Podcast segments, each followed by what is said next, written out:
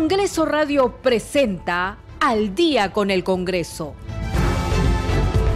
Una síntesis informativa del trabajo legislativo, de representación y de fiscalización del Parlamento Nacional. Una producción de la Oficina de Comunicaciones del Congreso de la República.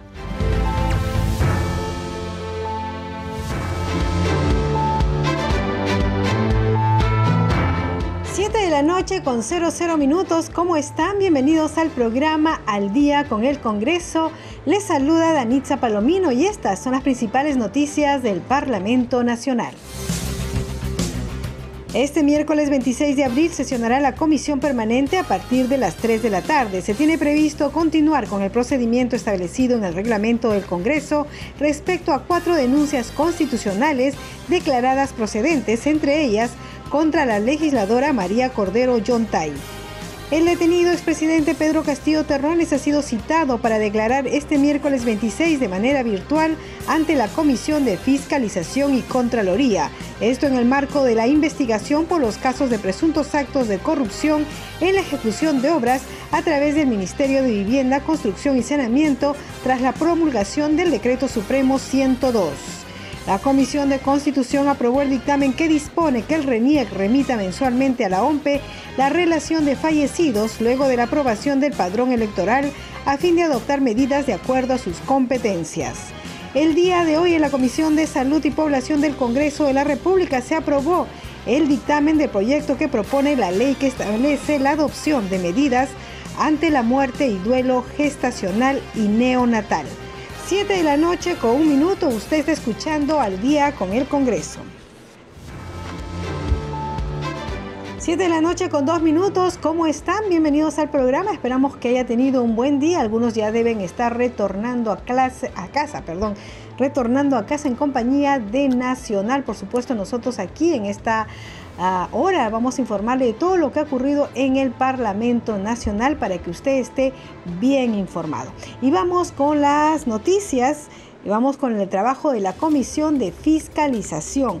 El detenido expresidente Pedro Castillo Terrones ha sido citado para declarar este miércoles 26 de manera virtual ante la Comisión de Fiscalización y Contraloría, esto en el marco de la investigación por los casos de presuntos actos de corrupción en la ejecución de obras a través del Ministerio de Vivienda. Así lo dio a conocer hoy el congresista Héctor Ventura Ángel, presidente de ese grupo de trabajo, en una conferencia de prensa.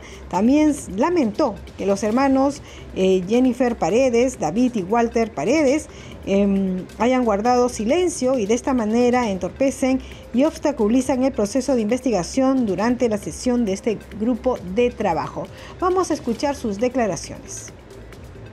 Está citado eh, Pedro Castillo, está también eh, Denil Medina, que es el exalcalde que también ha tenido mucho que ver en, esta presunta organización criminal dirigida desde el Palacio de Gobierno. Todos han sido eh, de manera virtual, porque eh, trasladarlos desde un penal hasta el Congreso es complicadito. Congresista, ante este silencio los hermanos Paredes, ¿qué posición va a tomar la comisión? Jennifer Paredes hoy nuevamente ha pretendido obstaculizar, eh, yo creo que mal asesorada, eh, no conoce, quiere aparentar conocer temas de derecho, pero no, ha pedido a la comisión de que este, le citemos los delitos por el cual viene siendo ella eh, procesada. Nosotros no estamos eh, investigando, digamos, no estamos eh, imputando delitos, no, estamos, no, estamos imputando actos de corrupción directamente, lo que estamos haciendo es actos de indagación y actos de investigación, lo cual lleva luego esto con un informe final al Ministerio Público, donde ahí sí le van a dar los elementos de convicción suficientes, como ha mencionado Jennifer Paredes para que se continúe con las investigaciones. Nosotros lo que hacemos es actos de investigación, actos de indagación y es más, se han quejado de que no estamos eh, respetando su derecho a guardar silencio, lo cual es totalmente falso porque inclusive en anteriores eh, diligencias o sesiones cuando ellos han tenido la calidad de testigos, erróneamente también han solicitado su derecho a guardar silencio, se le ha brindado la ayuda necesaria Hoy pretenden nuevamente hacer lo mismo. Y bueno, ustedes han sido testigos de la, de, la actitud de, procedimental de que cómo ellos nuevamente pretenden obstruir el desarrollo de las sesiones. Podríamos decir que su silencio otorga, se han, encontrado contradicciones eh, entre ellos mismos, lo que comprende nosotros es realizar una exhaustiva investigación y vamos a emitir un informe final dentro del plazo razonable, que me parece que es a finales de mayo, el informe que deberíamos emitir de esta línea de investigación que nos ha encargado el Pleno del Congreso. 7 de la noche con 5 minutos. Usted está escuchando al día con el Congreso. Ya sabe que también nos puede ver a través de YouTube en el canal de Nacional. Vamos con más información. El día de hoy en la Comisión de Salud y Población del Congreso de la República se aprobó el dictamen del proyecto de ley 3601 que propone la ley que establece la adopción de medidas ante la muerte y duelo gestacional y neonatal Ley Estrella. Dicha propuesta tiene por objeto que el Ministerio de Salud adopte medidas basadas en un protocolo específico integral y humanizado ante la muerte y duelo gestacional y neonatal. Ello permitirá a la familia, en especial a la madre, superar su duelo por la muerte prematura de su hijo en etapa gestacional o a los pocos días de su nacimiento. Vamos a escuchar justamente la entrevista que le hacen a la congresista María Jauregui. No hay nada para la Contraloría ahorita más importante que el tema de la emergencia. No por lo que ha pasado. Ya vino el Yaku, ya se fue, estamos viviendo los efectos de eso. Nuestra mayor preocupación es lo que va a pasar con el fenómeno del niño. ¿Por qué? Porque todos los procesos que se supone tenían que hacerse para evitar que vuelvan a haber los desastres y las inundaciones y todo lo que pasó en el 17, no se han terminado de hacer. ¿No? O sea, las grandes obras de infraestructura, las famosas soluciones integrales de la reconstrucción con cambios, no se han hecho todavía. ¿Se van a hacer? Sí, por supuesto que se van a hacer. En el marco del convenio de gobierno a gobierno se van a hacer. ¿Pero cuándo se van a hacer? El 2027, el 2028 van a estar listas. ¿No? El niño es en nueve meses, si no es antes.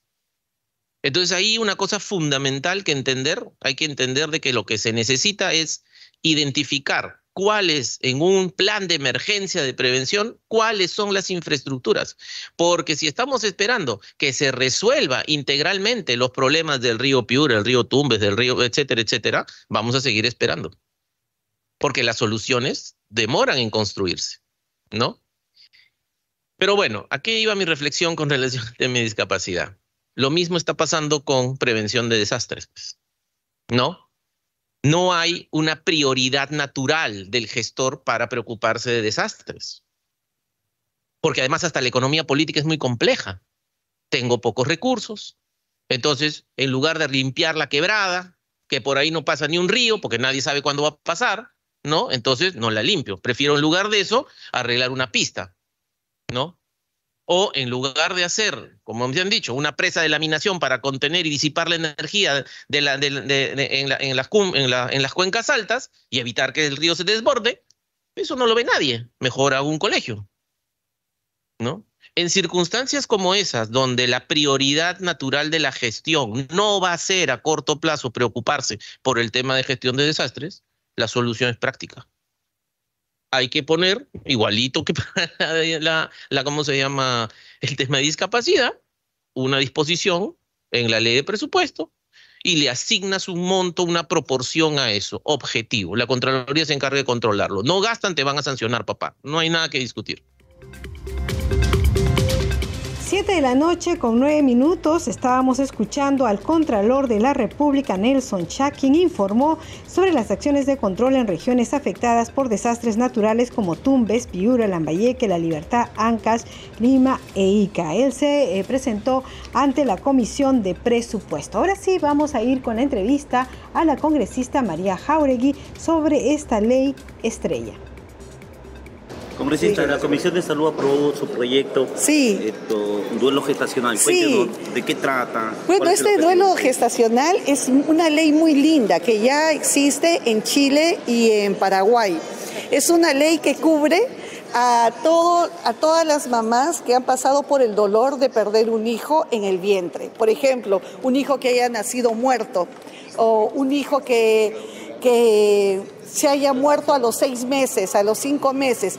Ya para la mamá, cuando la mamá sabe que está embarazada y la mamá sabe que es un niñito o una niñita, ya le pone nombre. Entonces quizás para el mundo no existan, pero para la mamá ya existe Anita, ya existe Raulito, Emanuelito, o sea, ya existe. Entonces, ¿qué ocurre ahorita? Como no hay un protocolo o una ley que vea esta, este tipo de circunstancias que el ser humano pasa, entonces hay un vacío legal. Y las mamás que pierden a los bebés en los hospitales las siguen manteniendo en el mismo ambiente donde están las otras mamás que sí han tenido la dicha de que sus hijos nazcan con vida. Tú imagínate, haber perdido a tu hijo, a estar con la, con la leche en el cuerpo, totalmente llena de leche, estar llorando porque murió y tener que escuchar los llantos de bebitos y ver a las otras mamás dando de lactar a los bebés. Dime tú qué inhumano para las mujeres. Entonces, en bienestar a la mujer hemos creado esta ley, la ley estrella. ¿Para qué? Para que exista un protocolo, se les entregue a los bebés, los bebitos tengan una sepultura y las mamás terminen este dolor. ¿Qué pasa al no haber protocolo? La agonía de estas mamás es hasta ahora. Hay muchas que ni siquiera los vieron y hasta ahorita siguen sintiendo el mismo dolor, como que no cerraron una etapa. Entonces vamos a ayudarlas a que se cierre esa etapa. 7 de la noche con 11 minutos. Bueno, lo que dice la congresista María Jauregui realmente pasa, ¿no? Pasa porque no todos los, nacimientos son, eh, tienen un buen fin, algunos no nacen, es, es terrible. Em, estar al lado de una persona que ha perdido a su bebé, ¿no? Porque ya hay toda una preparación, no solamente de, de, ver la cuna, de ver la ropita, sino además es psicológica, ¿no? Entonces sí necesita un soporte emocional y bueno, qué bueno que se estén viendo acerca de los protocolos que se le debe dar. Definitivamente no puede estar en la misma sala donde están las mamás con sus bebés recién nacidos porque es muy chocante. 7 de la noche con 12 minutos, vamos con otras informaciones. Hay que decir que con el objetivo de compartir experiencias, e información especializada en materia de investigación y apoyo para el desarrollo de la labor parlamentaria, el Departamento de Investigación y Documentación Parlamentaria del Congreso de la República, DIP, organizó la mesa técnica de diálogo entre los representantes del Instituto Republicano Internacional IRI, la delegación de la Asociación para la Democracia de la Cámara de Representantes de Estados Unidos, por sus siglas en inglés, así como DIP y sus dependencias.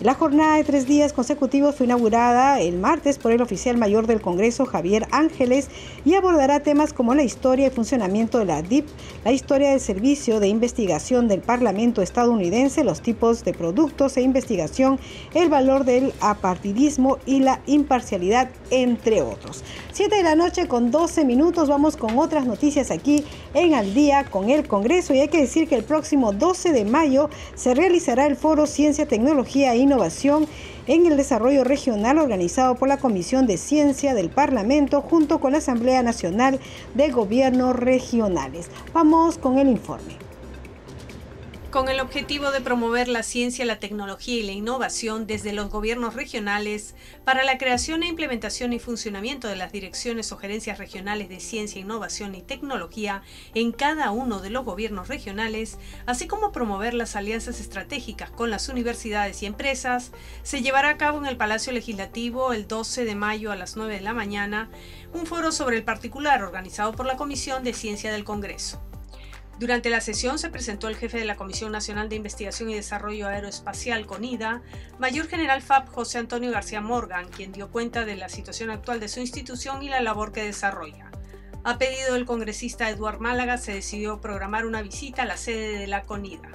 Seguidamente, el jefe del Instituto Nacional de Salud, Víctor Suárez Moreno, indicó que su sector tiene el reto y desafío de proteger oportunamente a la población en periodos de epidemia y de pandemia, con la implementación de una planta de producción de vacunas que cumpla con los estándares de calidad y regulaciones internacionales. Yo creo que la penúltima región en poder acceder a la vacuna contra el COVID y de ahí han surgido varias iniciativas internacionales, CEPAL, OPS, eh, PROSUR también, que están buscando que la región pueda tener un cierto grado de, de, autonomía de producción, no solo contra vacunas COVID, sino en general contra todas las vacunas que usamos en nuestro calendario de vacunación y a su vez también que podamos tener un componente de investigación, desarrollo e innovación porque hay enfermedades que potencialmente podrían también ser prevenibles. Sostuvo que se pretende alcanzar la autonomía de producción y con facultad para realizar investigación, desarrollo e innovación. Dijo que una de las propuestas es la creación de una comisión multisectorial de naturaleza permanente con un plan estratégico. 7 de la noche con 15 minutos. Usted está escuchando al día con el Congreso y vamos con más información. La Comisión de Constitución y Reglamento aprobó el dictamen que dispone que el Registro Nacional de Identificación y Estado Civil RENIEC remita mensualmente a la Oficina Nacional de Procesos Electorales OMPE la relación de fallecidos luego de la aprobación del padrón electoral a fin de adoptar medidas de acuerdo a sus competencias. Se trata del dictamen que propone la modificación del artículo 7 de la Ley 28090 Ley de Organización Política, y el artículo 202 de la Ley 26859, Ley Orgánica de Elecciones respecto de la remisión del padrón de afiliados y la depuración periódica de los fallecidos, luego de aprobado el padrón electoral. La propuesta tiene el objetivo de permitir a las organizaciones políticas la presentación parcial o total del padrón de afiliados, así como el artículo 202 de la Ley 26859, Ley de Orgánica de Elecciones. Con ello se logra, dice la iniciativa, que la ciudadanía eleve su confianza en el sistema electoral al concretarse un padrón electoral mucho más depurado y le permite un mayor rango de participación política. 7 de la noche con 16 minutos vamos con nuestra siguiente secuencia. Congreso en redes. A esta hora de la noche tenemos información con nuestra compañera Perla Villanueva. Adelante, Perla. Muchas gracias, Daritza. Empezamos con la secuencia Congreso en redes con la publicación del Congreso del Perú en el Twitter. Utiliza el hashtag Congreso Informa y se puede leer lo siguiente. Citan a sesión de la Comisión Permanente para este miércoles 26 de abril desde las 3 de la tarde. Se comparte también la citación que se ha distribuido por oficialía mayor a los integrantes de la Comisión Permanente, donde se precisa que esta sesión será el miércoles 26 de abril a las 3 de la tarde en el hemiciclo de sesiones y firma el oficial mayor del Congreso Javier Ángeles Ilman. Vamos a continuar ahora, Danitza, con la publicación en el Twitter del congresista Isaac Mita Alanoca, quien informa que estuvo presente en la celebración por los 35 años de creación política de la Municipalidad Provincial Jorge Basadre, que mediante la ley número 24.799 fue creada en el departamento de Tacna, la provincia de Jorge Basadre, y comparte fotografías de esta ceremonia.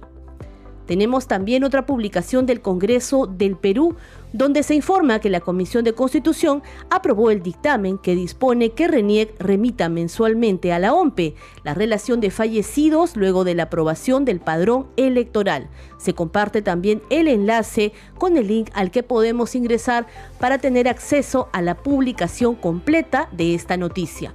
Por último, Danitza, tenemos la publicación de la congresista Jessica Córdoba Lobato quien recuerda en su Twitter que hoy 25 de abril se conmemora el Día Internacional de la Lucha contra el Maltrato Infantil, una fecha para crear conciencia en la sociedad sobre la necesidad de erradicar esta realidad y conocer las lamentables consecuencias que origina el maltrato a los niños y niñas, agrega la parlamentaria Jessica Córdoba Lobato.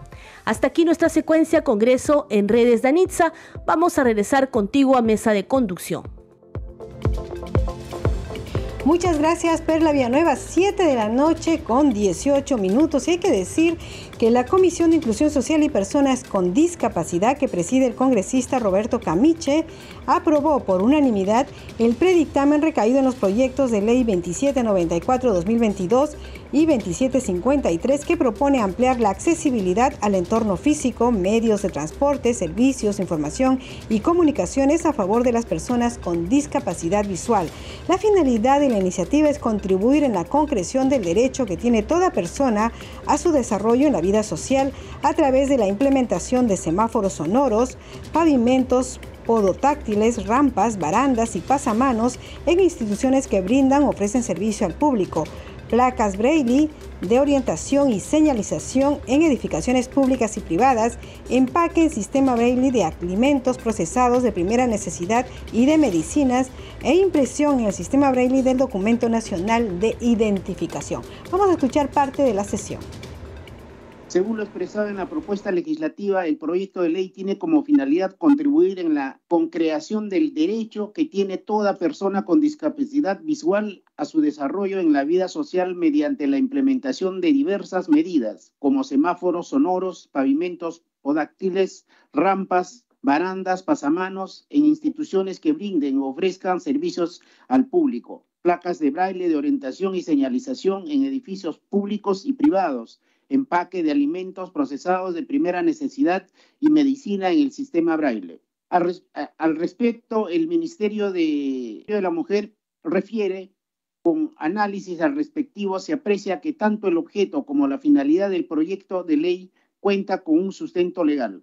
Asimismo, en la relación y la modificación del artículo 16 de la Ley General de Personas con Discapacidad, el Ministerio señaló que el Perú tiene el deber de realizar acciones internas para que las personas con discapacidad puedan ejercer su derecho a la accesibilidad. Sin embargo, la progresividad no es justificación para la inacción o incumplimiento de dicho derecho. El Ministerio de Transportes, a través de la Oficina General de Asesoría Jurídica, considera que la propuesta resulta viable con observaciones. Considera el Ministerio que es la obligación de los estados procurar la eliminación de barreras de accesibilidad con la finalidad de lograr la inclusión plena de las personas en situación de discapacidad y el ejercicio en igualdad de condiciones en sus derechos humanos. Las opiniones ciudadanas en el foro legislativo virtual sobre, sobre los proyectos de ley, hay opiniones recibidas, 12 eh, eh, a favor. La aprobación de la iniciativa legislativa propuesta no irroga gastos adicionales al Tesoro Público, toda vez que se financiará con cargo al presupuesto institucional de los pliegos involucrados para los fines establecidos en el mismo. 7 de la noche con 21 minutos. Usted está escuchando al día con el Congreso a través de Radio Nacional. También estamos en el YouTube de Nacional. Hay que decir que nosotros estamos en la tarea de difundir las leyes que se generan en el Congreso de la República. Vamos a dar paso a nuestra secuencia Leyes para ti. En el Perú, los casos de personas con problemas de salud mental va en aumento y es importante que la sociedad en general tome un rol activo de apoyo y prevención. Es por eso que el Congreso de la República ha dado leyes para ti, que estás preocupado por la salud mental de nuestro país. La ley que fortalece la prevención y promoción de la salud mental obliga a medios de comunicación privados o públicos a incluir un mensaje de prevención de forma clara, visual y audible por un mínimo de 5 segundos en caso se transmita alguna imagen relacionada con el suicidio. Se deberá invitar al espectador a pedir ayuda y a la vez dar un número telefónico para poder pedir orientación. El Congreso hace leyes para ti. 7 de la noche con 23 minutos vamos con más información el despacho del congresista Diego Bazán Calderón en coordinación con el Colegio de Enfermeros del Perú realizaron la muestra fotográfica Retratos del Cuidado de Enfermería donde solicitó al Ejecutivo en tomar acciones rápidas para atender las diversas necesidades que tiene el sector salud. A continuación los detalles.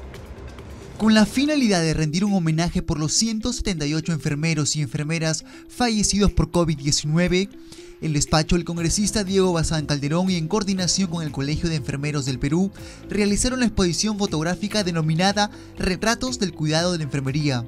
Asimismo, el congresista hizo un llamado de urgencia al Poder Ejecutivo. Necesitamos más personal en los hospitales el día de hoy, mejores condiciones laborales y el tema fundamental es que la infraestructura eh, de salud en el país es lamentable y deplorable. Ahí tenemos que hacer un fuerte trabajo y está en manos del Ejecutivo, por supuesto. De este modo, la decana nacional de enfermería del Perú, Josefa Vázquez Ceballos, agradeció la iniciativa del parlamentario y mencionó que son más de 20 imágenes en las cuales se detalla el labor de los miembros de la Orden del Día. Nosotros creemos que luego de estos tres años de pandemia, tiene que servir para que haya políticas públicas dirigidas un poco más inclusivas, políticas públicas dirigidas a la a, los derechos de las, de las enfermeras y enfermeros, a que las enfermeras y enfermeros tengamos seguridad. Finalmente, el congresista Diego Bazán recalcó su compromiso con el sector salud en articular acciones inmediatas para atender las necesidades que acontecen. Nuestra solidaridad y que siempre vamos a llevar este recuerdo de estas eh, heroínas. Vamos a analizar, de hecho, con el Congreso la posibilidad de declarar un proyecto que declare, obviamente, héroes a, a todas estas enfermeras y médicos que han fallecido en la época del COVID. Creo que sería una reivindicación importante desde ese Congreso de la República. 7 de la noche con 25 minutos. Vamos a hacer una pausa y regresamos con más información aquí en Al día con el Congreso.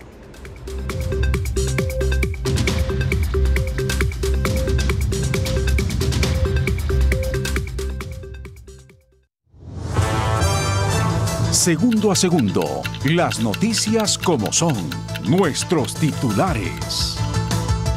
7 de la noche con 25 minutos.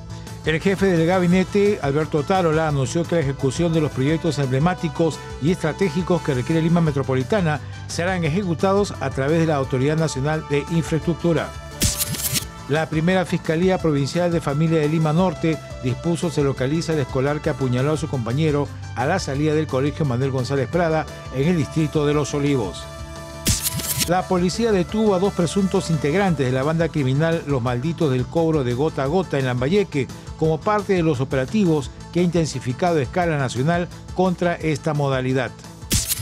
Los restos de un individuo precolombino de alrededor de 800 años de antigüedad fueron hallados en el complejo arqueológico de Cajamarquilla, en Lima, informó la Universidad Nacional Mayor de San Marcos. Con el objetivo de lograr la independencia económica de más familias, 100 madres del distrito de Ventanilla, pertenecientes al programa Junto del Ministerio de Desarrollo e Inclusión Social, participaron en un taller de inclusión financiera. 7 de la noche con 26 minutos, hasta aquí la noticia de la hora. Más información en cualquier momento, pero continúe usted con Radio Nacional porque continúa al día con el Congreso y Danixa Palomino.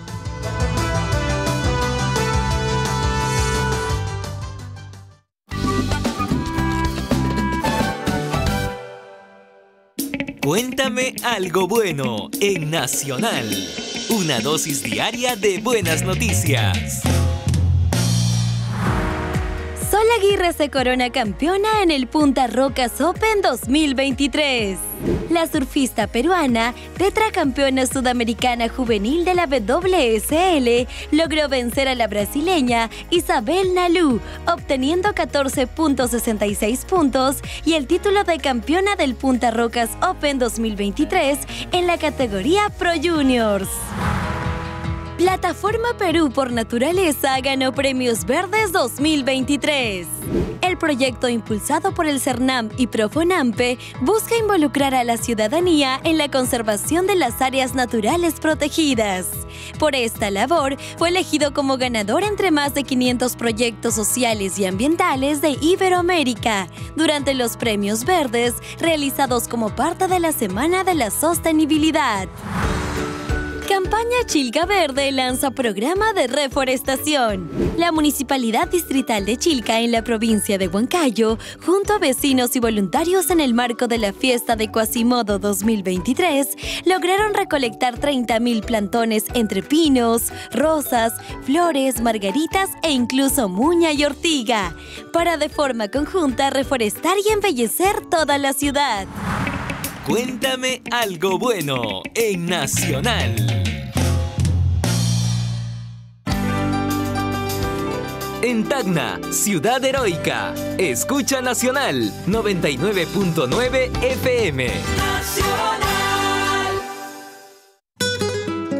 Es momento de una dosis cultural de Encuentros en la Radio. La investigadora Ingrid Ojeda nos habla sobre la marinera norteña. La marinera no tiene traje. Y muchos dicen, tu traje es marinera. Y no, la gente usa el traje de diario, el traje festivo, el de domingo. Y eso es lo que usa para bailar. ¿Quieres conocer más del arte, la música y la cultura viva del Perú? Entonces, únete a las veladas culturales de Encuentros en la Radio con Celeste Acosta. De lunes a viernes a las 8 de la noche por Radio Nacional. Afro Raíces tiene un nuevo espacio en Radio Nacional. 60 minutos para conocer y reconocer a la afrodescendencia en el Perú y el mundo. Afro Raíces, domingos de 9 a 10 de la mañana por Radio Nacional. Y también por el Facebook de Nacional en Vivo.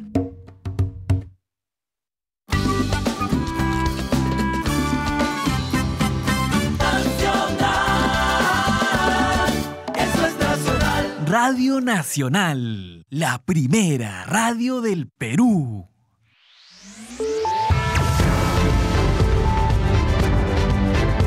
Continuamos en Al día con el Congreso.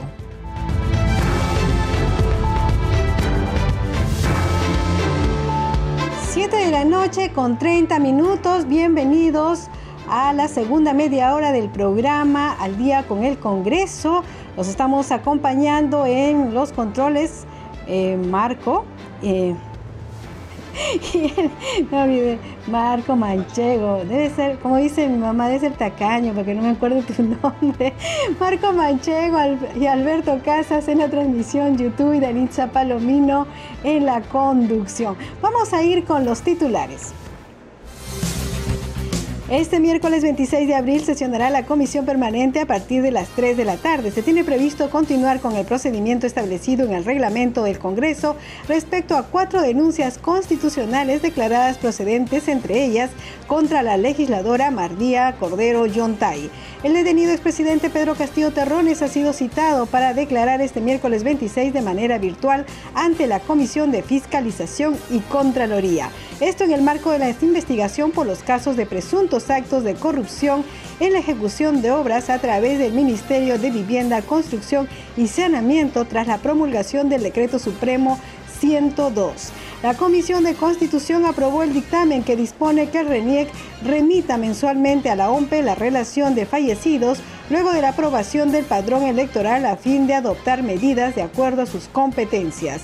El día de hoy en la Comisión de Salud y Población del Congreso de la República se aprobó el dictamen del proyecto que propone la ley que establece la adopción de medidas ante la muerte y duelo gestacional y neonatal. 7 de la noche con 32 minutos, usted está escuchando al día con el Congreso. Bien, hay que decir que el presidente del Congreso de la República, José William Zapata, ha publicado un tuit, dice lo siguiente, en el Día del Sereno Municipal rendimos homenaje a los hombres y mujeres que integran esta unidad de asistencia y protección al ciudadano. Urge que el Ejecutivo promulgue la ley que le otorga herramientas para que sigan protegiendo nuestras vidas y las suyas, que la inseguridad no nos arrebate una vida más. Bien, vamos ahora con otra información. En la Comisión de Salud y Población, el vicepresidente César Revilla Villanueva y los miembros de la mesa citaron al ministro del Interior Vicente Romero Fernández, puesto que a la fecha dicho sector no ha brindado detalles sobre los avances de la aplicación del artículo 67 de la ley de presupuesto que beneficiará a los subalternos que desarrollaron actividades durante la pandemia de la COVID-19 y sean reconocidos como oficiales. Vamos con el informe. En la Comisión de Salud y Población se aprobó por unanimidad citar al titular del Ministerio del Interior para que brinde información sobre la aplicación del artículo 67 de la Ley de Presupuesto que beneficiaría a los profesionales subalternos que ejercieron durante la COVID-19. Lo que se ha aprobado en la Ley de Presupuesto es que se les puede homologar ya a sus actividades como profesionales que son como oficiales. Entonces ese presupuesto se tiene que ejecutar este año y ya estamos entrando al quinto mes del año y aún no tenemos el reglamento que tiene que hacerlo el Ministerio del Interior. Por eso estamos citando al ministro para que nos pueda explicar cómo va el trabajo y cuándo va a ser la fecha de implementación de esta norma. Asimismo, también se aprobó por unanimidad la iniciativa de la congresista Milagros Jauregui, que promueve el cuidado integral y multidisciplinario de la mamá ante la muerte y duelo gestacional y neonatal. Es una ley para poder ayudar el dolor que tantas mujeres tienen al perder a los bebés en el vientre de su madre. Nosotros sabemos de que este dolor a veces no encuentra un final porque no hay un protocolo. Ellas necesitan saber de que ya terminó, cerrar este, este tiempo de dolor y este tiempo de partida. Finalmente, también se aprobó la ley de trabajo del médico especialista en anestesiología, que impulsa el parlamentario Juan Carlos Moricelis. 7 de la noche con 34 minutos y el Pleno del Congreso sesionará este jueves. Vamos a leer justamente la citación, dice sesión del Pleno del Congreso, señor congresista de la República, es la citación que envía el oficial mayor a los parlamentarios. Dice lo siguiente, por disposición del señor presidente del Congreso de la República, cumplo con citar a usted a la sesión presencial del Pleno que se realizará el jueves 27 de abril del 2023 a las 9 de la mañana en el hemiciclo de sesiones. Según lo dispuesto en el Acuerdo 73-2022-2023, Junta CR de la Junta de Portavoces de fecha 21 de octubre de 2022, excepcionalmente los congresistas podrán participar virtualmente en dicha sesión comunicando previamente por escrito a la Oficialía Mayor el motivo de su ausencia debidamente sustentada. Lima, 25 de abril de 2023 y firma Javier Ángeles, oficial mayor. Entonces esta citación es para que sea presencial, es decir, todos los congresistas deben estar en el hemiciclo del Congreso, salvo que haya casos excepcionales que deben estar debidamente sustentados.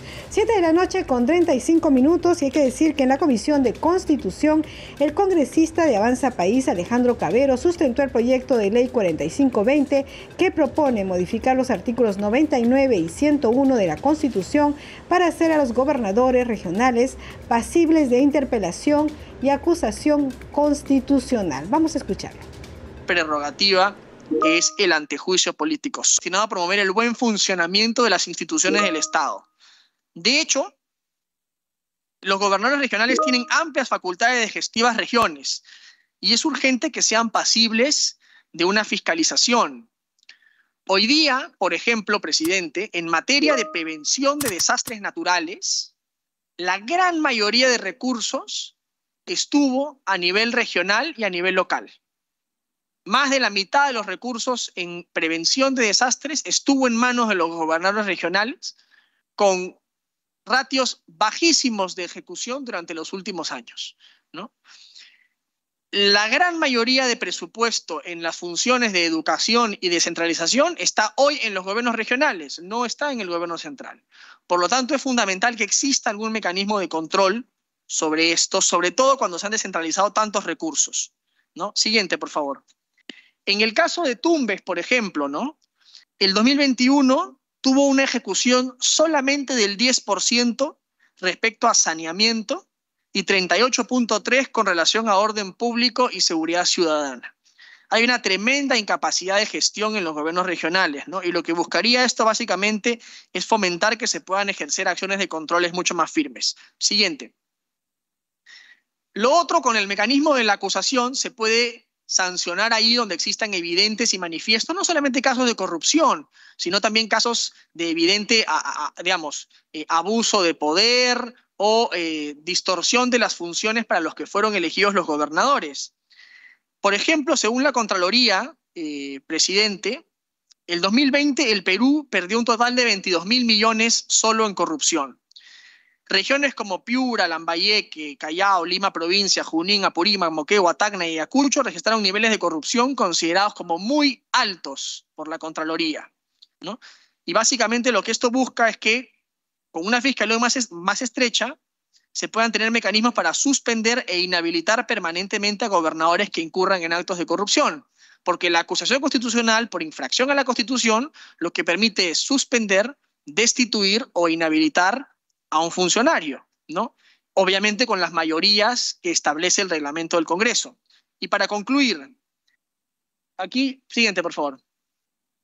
Estos son algunos de los casos más emblemáticos, ¿no? Hoy día existen cuatro, siete, ocho, nueve, por lo menos diez gobernadores regionales que están prófugos con prisión preventiva, con prisión suspendida, ¿no? En las regiones de Puno, Huánuco, Tumbes, Ancash. Siguiente, por favor. Arequipa, Junín, Junín, Madre de Dios, Puno y Ucayali. Es decir, la corrupción a nivel regional campea, prisiones preventivas, prisiones suspendidas, destituciones por corrupción, y esto finalmente no está teniendo ninguna capacidad de control ni de prevención por parte de ningún organismo estatal. creo que el Parlamento en esta circunstancia, presidente, si es llamado a controlar a jueces supremos, fiscales supremos, defensor, contralor, Junta Nacional de Justicia, ministros, congresistas, ¿por qué no a los gobernadores regionales, presidente? Creo que aquí hay un vacío que ha dado el proceso de descentralización y que todavía creo que estamos a tiempo de corregir. Y la idea de esto es iniciar el debate y poder corregir eh, este problema. Muchas gracias.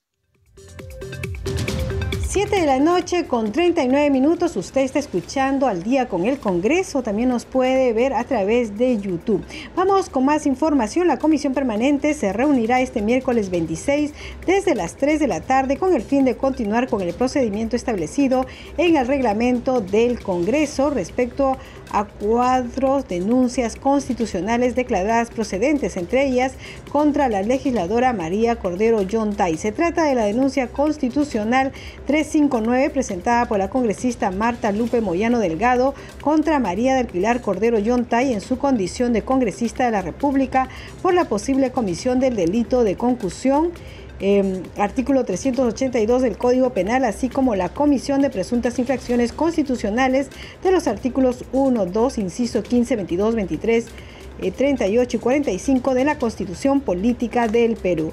Según el inciso D del artículo 89 del reglamento del Congreso, corresponde a la Comisión Permanente otorgar a la Subcomisión de Acusaciones Constitucionales un plazo no mayor de 15 días hábiles para que investigue y presente su informe final respecto a la referida denuncia constitucional. 7 de la noche con 41 minutos y vamos a ir con nuestra secuencia Leyes para ti, esta vez para hablar sobre la ley que tiene que ver con la leche materna. Desde el Congreso de la República sabemos que la leche materna es muy importante para el desarrollo de todos los niños, pero algunos no tienen acceso a este importante alimento sobre todo aquellos niños prematuros con bajo peso u otros diagnósticos. La ley del Banco de Leche Humana ha sido publicada para establecer los lineamientos generales para la creación y desarrollo de bancos de leche humana en el país, para que si en caso tu hijo o cualquier bebé no tenga la posibilidad de contar con leche humana, pueda acceder a ella. Los bancos de leche humana se irán implementando progresivamente y contarán con donaciones de madres aptas para este fin. Y su distribución será completamente gratuita y bajo prescripción médica. El Congreso hace leyes para ti. 7 de la noche con 42 minutos vamos con más información aquí en Al día con el Congreso y hay que decir que el presidente del Grupo de Trabajo de Fortalecimiento del Sistema de Pensiones Jorge Montoya Manrique dijo que en sesión han asistido especialistas en pensiones y créditos para explicar cómo el sistema pensionario debe ser asequible a todos los peruanos. Vamos a escucharlos. Bueno, hoy día hemos tenido este, dos expositores el doctor Lavado y el doctor Tuesta, que son expertos en pensiones y en créditos y microfinancieros, lo que hemos hecho es escucharlos y, aumentar nuestro bagaje de conocimientos al respecto. Estamos avanzando para tratar de dar la pensión a la gente que no la tiene. más que todo nuestra preocupación es que todos los peruanos lleguen a tener un sistema pensionario. Estamos tratando de idear uno que pueda ser asequible a todos los peruanos de manera voluntaria y que se vea sostenible en el tiempo. Esperamos cumplir con el cometido. ¿Qué está pasando actualmente con los sistemas pensionarios de la AFP y ONP? El tema de las AFP está un poco desprestigiado, si bien funciona, eh, ha, estado golpeado mucho porque se ha, dado, se ha permitido que se retiren muchos de los fondos. Entonces el mismo sistema este, se está dañando. No, no funciona. La ONP sabemos que es un sistema limitado porque es con aporte del Estado y no da una pensión que garantice que uno pueda vivir con lo que recibe de pensión cuando llega a la edad de jubilar. Lo que queremos hacer nosotros es un sistema que funcione a largo plazo para todos los peruanos que no tienen pensión en este momento, para que sea una cosa generalizada. Y eso toma un poco de tiempo. Tenemos varias ideas que vamos a ir desarrollando en este mes que viene. ¿Continuarán estas sesiones respecto? Eh, nuestra meta es terminar antes de julio el, trabajo. Se necesitará un informe. Eh, claro, un informe, una propuesta y de repente un proyecto de ley si es necesario. Que pasará al Pleno, ¿no? Que debe pasar al Pleno. Estamos tratando de ordenar el tema. Hay muchas ideas de muchos congresistas que quieren este, actuar en el tema de pensiones de manera aislada y eso genera desorden. Yo les pido a mis colegas que tengan paciencia, que esperen que se termine este trabajo para poder presentar algo que sea aprobado por todos, si es que están todos de acuerdo, y luego de eso vemos el resto de problemas que hay. Porque si vamos a empezar a analizar cada uno de los proyectos que presentan, no vamos a lograr nada, porque no solucionan el problema integral, están viendo parches simplemente. 7 de la noche con 44 minutos y nosotros llevamos haciendo el balance de cómo va trabajando el Parlamento Nacional. Vamos con el balance de la Comisión de Energía y Minas. A la fecha hemos desarrollado sesiones ordinarias y extraordinarias, eh, por ejemplo en la ciudad de Huancavelica y Puno. Hemos aprobado dictámenes favorables de los cuales cuatro son ya leyes, por ejemplo la ley que promueve el retiro de cableado en desuso, que le da mal aspecto a muchas ciudades en el interior y también aquí en nuestra capital. La ley que obliga a que los transportistas de carga pesada que ingresen del extranjero, tanto de Ecuador y de Bolivia, ingresen con combustibles que cumplan los estándares de calidad peruana. La ley que incorpora el mayor número de beneficiarios FOSE para que se puedan beneficiar familias de menores recursos en el Perú. Nuestra proyección para el año 2023 es seguir trabajando en estos espacios democráticos que lleva a cabo nuestra comisión, por ejemplo, en la masificación del gas en el Perú, que es un proyecto muy importante y que viene siendo postergado desde hace muchísimos meses atrás. La ley del hidrógeno verde, esta ley en América Latina ya ha avanzado bastante, pero el Perú se está quedando atrás, por lo que creemos que debemos de impulsar desde esta comisión este proyecto que es muy importante para descontaminar el medio ambiente. Por otro lado, también tenemos la ley que promueve la electromovilidad en el Perú, algo que es muy importante para que el ciudadano peruano pueda contar con eh, vehículos eléctricos y finalmente eh, promover normas que impulsen el, uso de energías renovables en el Perú. Y estamos eh, coordinando también, ya se han remitido documentos para que el presidente del Congreso nos pueda dar la facilidad de organizar o que se priorice un pleno energético en el cual prevemos que se consideren nuestros proyectos o nuestros dictámenes de esta Comisión de Energía y Minas. Desde la Comisión de Energía y Minas hacemos leyes para ti. El Congreso hace leyes para ti. 7 de la noche con 47 minutos, entonces escuchábamos al congresista Jorge Flores Zancachi, presidente de la Comisión de Energía y Minas. Vamos con más información aquí en el día con el Congreso y la Comisión Agraria. Eh, la ministra de Desarrollo Agrario Nelly Paredes Castillo expuso ante ese grupo de trabajo las afecciones a este sector como consecuencia de los diversos desastres naturales, entre todos otros temas. Tras su exposición, el congresista Isaac Mita a la NOCA consultó sobre la evaluación de la sequía en la región Tacna que pone en riesgo la producción agrícola en esta parte del país. Vamos a escucharlo. En esta ocasión tiene eh, el uso de la palabra congresista Isaac Mita para sus consultas. Porque como lo han dicho los colegas, nuestro país en este momento está pasando una crisis, no solamente una crisis, no es cierto, social, sino principalmente en el sector agrario que hoy necesitamos darle seguridad alimentaria a nuestro país y está padeciendo nuestros hermanos del campo. Y, está en riesgo especialmente lo que es la producción de los alimentos en todas las regiones del país. Uno, por los desastres que es en el norte. Y dos, por los, las sequías que se ha presentado en el zona sur. Entonces, voy a ser más que nada muy puntual en la pregunta, entonces, decirle a, la señora ministra, uno creo que ya lo tiene claro del norte, pero hoy quisiéramos saber principalmente cómo se está evaluando la sequía en la región de Tacna. Tengo entendido que la, ministra ha estado hace una semana en la región de Tacna. Entonces, hoy están nuestros hermanos agricultores en gravísimo riesgo de quedar o de quebrar también toda su producción porque no hay lluvia. Por más que se pueda construir diques o reservorios, pues no hay agua para llenar.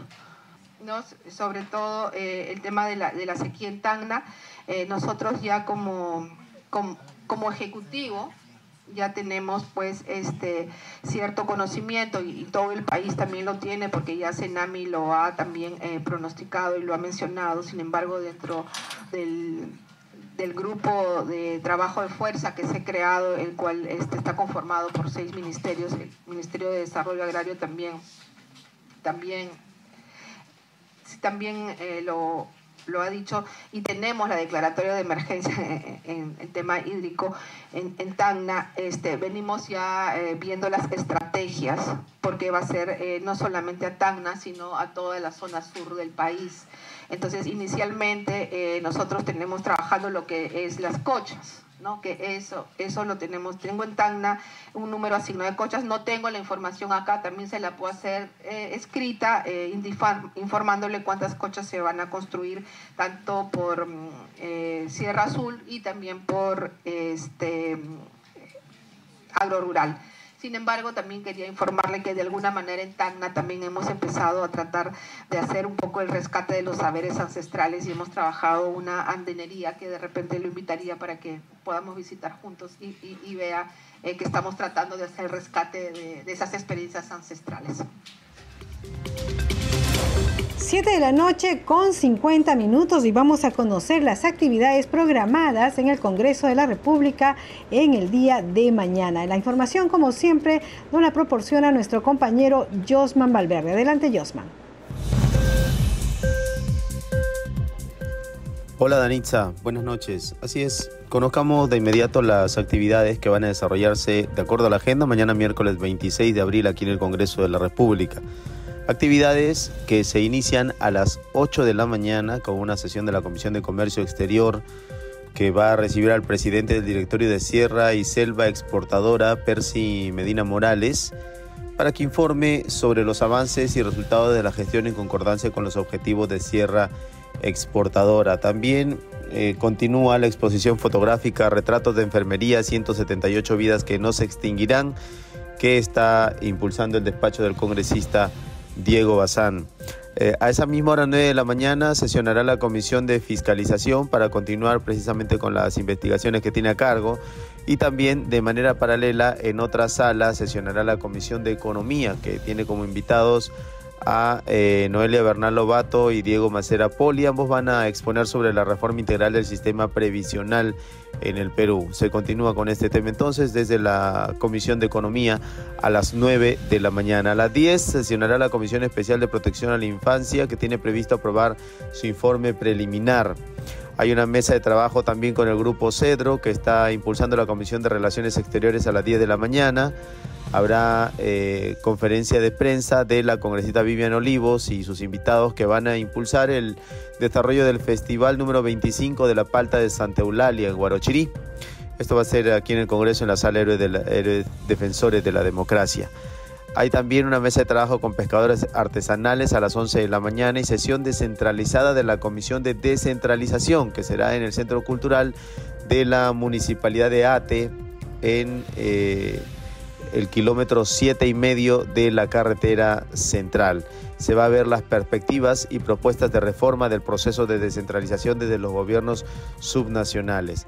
A las 11 hay sesión de la Comisión Agraria, la Comisión de Justicia sesiona también a esa misma hora, el grupo de trabajo de minería a la una de la tarde que va a recibir al presidente del Consejo Directivo de Ocinermin para hablar sobre la naturaleza y perspectivas de las labores de supervisión de las operaciones y seguridad en relación a los proyectos y yacimientos del subsector minería con incidencia en los departamentos eh, que hemos eh, mencionado. Hablamos de Ayacucho, Cajamarca, Huancavelica, La Libertad, Moquegua. Eh, esto va a ser entonces a la una de la tarde. Son las actividades, Danitza, que se van a desarrollar aquí en el Congreso de la República mañana miércoles 26 de abril. Retornamos contigo a estudios. Adelante, buenas noches. Muchas gracias, Josman Valverde, 7 de la noche con 53 minutos. Antes de ir a titulares, hay que decir que la congresista Sigri Bazán, como ustedes saben era presidenta de la Comisión de Trabajo, ha publicado lo siguiente en su Twitter. Hoy en la Comisión de Trabajo aprobamos un dictamen a favor de los trabajadores a tiempo parcial. Esta iniciativa propone otorgarles protección frente al despido arbitrario, compensación por tiempo de servicios y vacaciones remuneradas. Nosotros, por supuesto, vamos a ampliar esta noticia el día de mañana. 7 de la noche con 54 minutos, vamos con los titulares. Este miércoles 26 de abril sesionará la comisión permanente a partir de las 3 de la tarde. Se tiene previsto continuar con el procedimiento establecido en el reglamento del Congreso respecto a cuatro denuncias constitucionales declaradas procedentes, entre ellas contra la legisladora María Cordero Yontay. El detenido expresidente Pedro Castillo Terrones ha sido citado para declarar este miércoles 26 de manera virtual ante la Comisión de Fiscalización y Contraloría esto en el marco de la investigación por los casos de presuntos actos de corrupción en la ejecución de obras a través del Ministerio de Vivienda, Construcción y Saneamiento tras la promulgación del Decreto Supremo 102. La Comisión de Constitución aprobó el dictamen que dispone que el RENIEC remita mensualmente a la OMPE la relación de fallecidos luego de la aprobación del padrón electoral a fin de adoptar medidas de acuerdo a sus competencias. 7 de la noche con 55 minutos. Hasta aquí el programa Al día con el Congreso. Como siempre le agradecemos por acompañarnos a nombre de todo el equipo de Congreso Radio. Aquí en Nacional nos hemos acompañado Marco Manchego en los controles, Alberto Casas en la transmisión por YouTube, en la unidad móvil Estado Jaime Huánuco y en la conducción de Anitza Palomino. Nosotros nos reencontramos mañana a las 7. Que tenga buenas noches.